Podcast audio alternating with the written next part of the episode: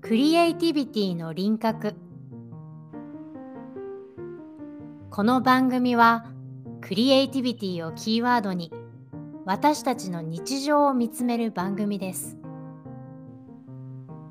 はっきりとした輪郭のない曖昧なことを考えるって美しいことだと思いませんか対話を通してアートのこと教育のこと日々の暮らしのこと答えのない世界を一緒に覗いてみましょう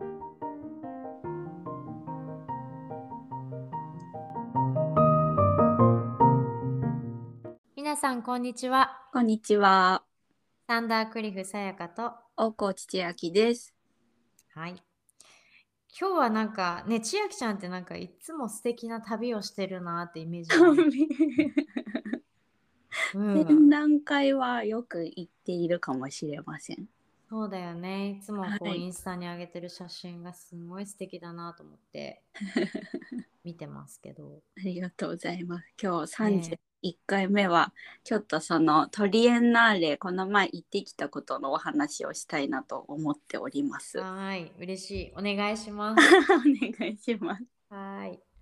そうちょうど先月あの新潟で今やっている大地の芸術祭っていうものがあるんですけれども、うんうんそのいちごつまりのアートトリエンナーレの方に、えっと、その立ち上げからやられてた人たちと一緒に巡らせてもらったんですけど、わあすごい、うん、もうとっても贅沢な時間でさやかさうんんこれご存知でしたか、いや知らないです存じ上げませんでした大地の何大地の芸術祭えー、力強い名前だな、ねえうんそうこれでもトリエンナーレだから3年に一度なんですけど、うんうんうんもう2000年からやってるんで20年以上なんですね、今年で。すごい、うん、そうでも私この芸術祭の存在自体は知ってたんですけどやっぱりどういうこの文脈があってるとか、詳細は全然知らないで行ってうんそうでもなんかその一緒に巡ってた方がお話ししてくださったのがそもそもこの芸術祭が始まった経緯っていうのがうん県が推し進めてきたところがあるみたいで最初の提唱に関しては。えー、そうで1994年のそのその当時の新潟県の知事の人うんの政策の一環の中で、このアートによって地域のこの魅力を引き出したりとか人口のこの交流を図ったりみたいなところを狙ったものだったっていうのを聞いてすごい驚い同時にすごいなとも思いました本ね当。だよね。ねえ、そうそうだからそうんの当時からもうトリエンナーレ自体が10カ年計画うん、だったらいいんですけど、うんそうもう今ねそれを飛び越えて20年以上ずっと続いているような本当にその村というか地域の人たちうんうんになんか愛されているっていうか一緒にその芸術祭が生きてるんだなっていう感じがしていいなそうなんですようねなんかそれがやっぱり聞かないとわからなかったことも多くって。ぁ。うん。でその一緒に巡ってた方はその当時大学生だった時にボランティアとして最初参加しうん。てそこからまああの新潟の方に移住したりとかっっていうような経緯。があった方なんですけど、うん。うん、なんかまあトリエンナーレって本当にここ最近ね国内もいろんなところでありますけどうんうん。でこの夏私愛知トリエンナーレあもう愛知国際芸術祭かの方も行ってきたんですけど。うん。なんかやっぱりなんでその場所でやり続けるのかみたいなことうっんてすごく考えていたんですけど、うん。なんか本当にねこの大地の芸術祭は温かみがあったんですよね。えー、あどういう意味でその温かみがあるのうんなんかそのやっぱり20年前始める時にはもうその農家さんいわゆる田畑の何にもない小さな集落に美大生とかが行ってその作品置かせてくださいみたいな交渉から始まっていったらしくって、へえうん。でやっぱそんなのアートって何っていう方たちばっかりだったからそりゃそうだよね。突然来られたら。そうそうだから最初はやっぱりその素直に受け入れてくれない集落とかも多い一方を、うんすんなりあやってみようって言ってくれる人たちもいたりとか、へーでなんか結局その今もものすごい数のボランティアさんとその村の人たちによって支えられている部分が大きいらしいんですけどなんか新潟の中でも結構雪がすごい地域うんだったりするとその冬の間本当にすごい雪積もっちゃうから作品常設の作品もあるんですけどへーなんか春になると その村の人が作品を田んぼの真ん中とかにも突然あるから作品 が持ってって設置して雪が降る前に取り込んでしまって保管しといてくれるへーみたいなサイクルを毎年やってたりとか。へーそうなんか至る所にやっぱりそういう共同みたいなところがあっうんて、うんうん、あとあの津南っていう地域があって、うん上郷クローブ座っていうあのうんもともと廃校になってしまったところが今劇場とその展示ができるようなスペースがあるんですけど、そこもなんか演劇のレストランみたいなのがあって。うんそのレストランがあってそこであの作ってくれるおばちゃんたちが演劇のパフォーマンスしながらサーブしてくれるのとか もちろんプロじゃないと思うんですけど面白すぎるその発想が楽しいじゃない、うんそうなんですよねなんか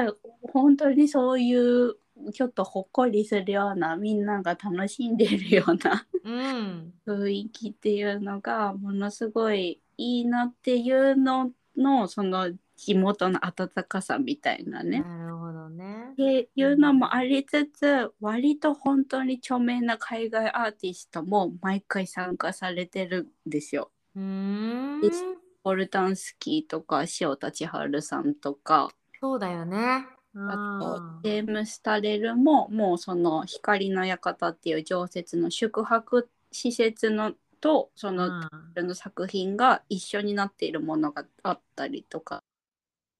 うん本当に何て言うんだろうなそのアートの面でのクオリティも本当世界レベルっていうか、へうーんなんかそれが共存してるのが本当にパワフルで、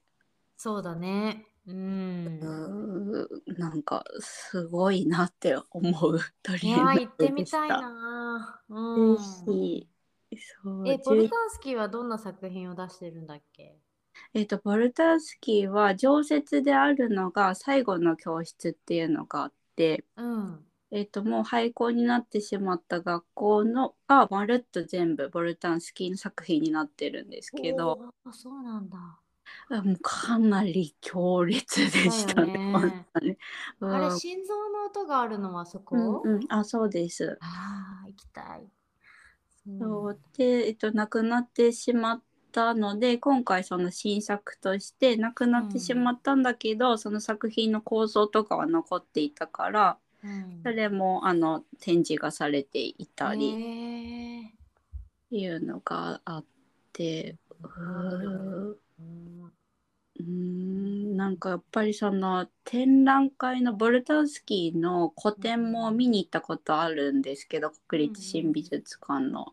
それよりも圧倒的にすごいのは多分その場所でその作品をやることの意味というか。うん彼の作品はやっぱりその美術館に入れるって感じじゃないもんね。うーんうんその場所とのやっぱり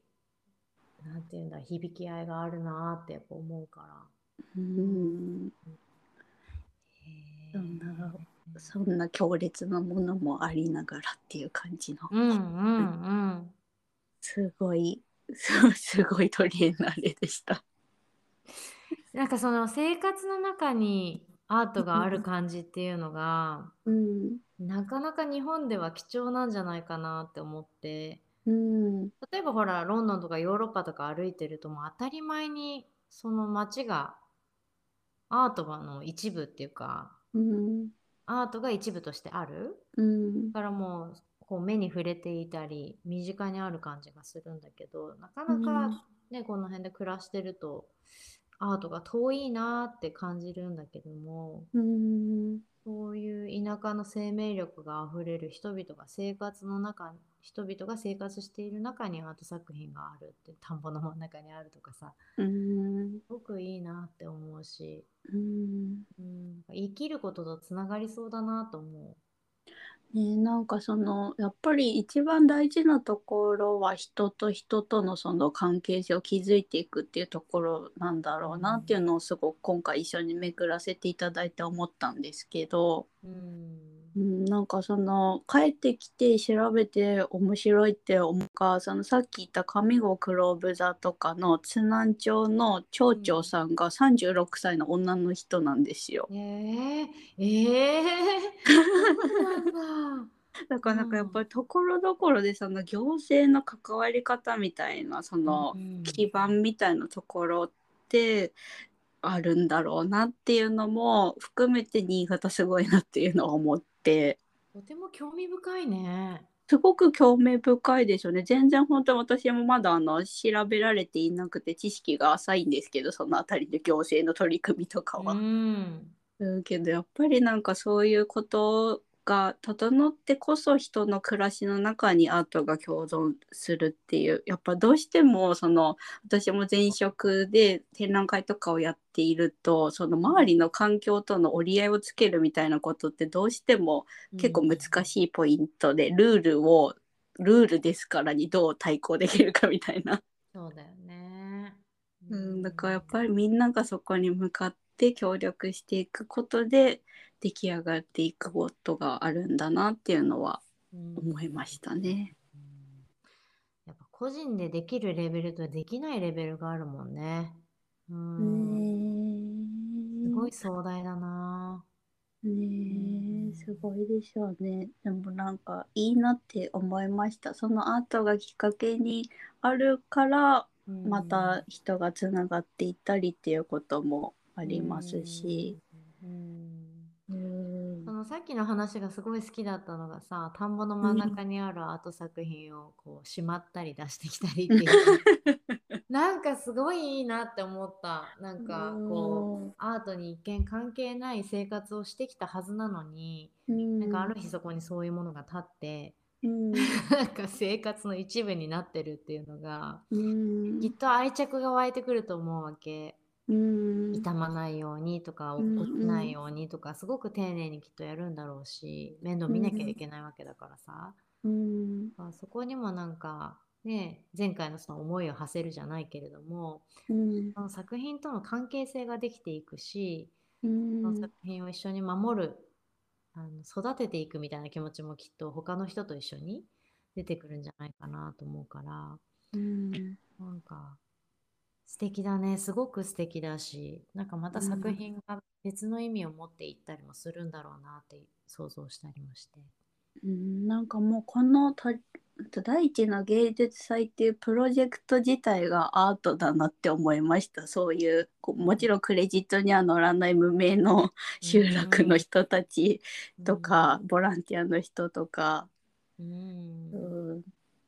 いやそううんそうだよねだってそういうことがエネルギーになって起こっていくことだからさでそれをうん言った人は感じるわけじゃないうん見えない人たちがどういう暮らしをしてるかがそこのエネルギーになると思うからうんそれがフェスティバルを作ってるわけだからさ うん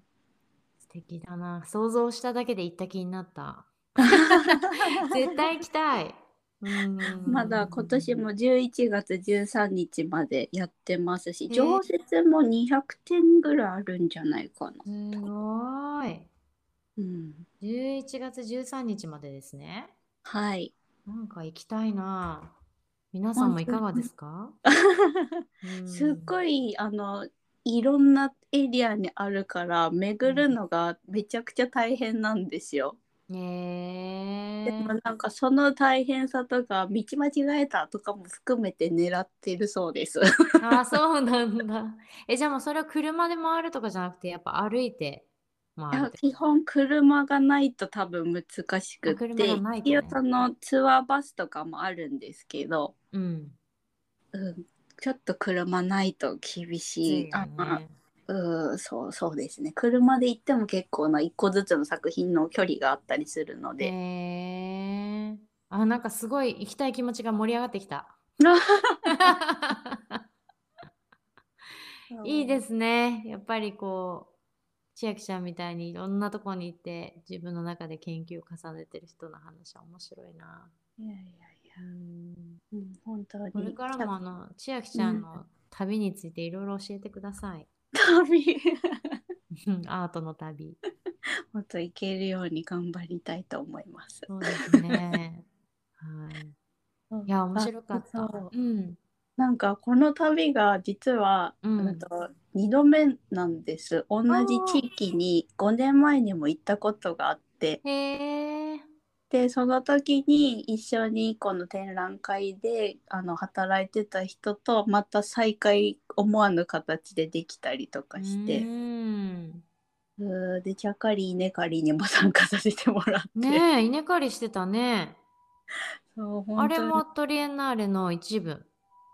あれは、えっ、と、絵本と木の実の美術館っていう美術館があるんですけど、うんうん。そこの中に美術館の中に田んぼ手作り田んぼがあってうんうでんその田んぼはみんなでその集落の人と美術館の人とかうんがそ大事に育てててでその田んぼを見守るように作品もあったりとかしてうん、へえ。いいな、その環境。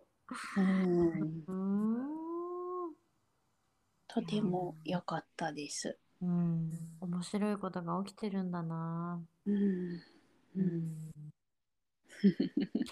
日は世界をまた広げてもらいました。ありがとうございまいすえい。えありがとうございます。うん。ぜひまたお話聞かせてください。はい、お願いしワまクす。ワクするよ。うん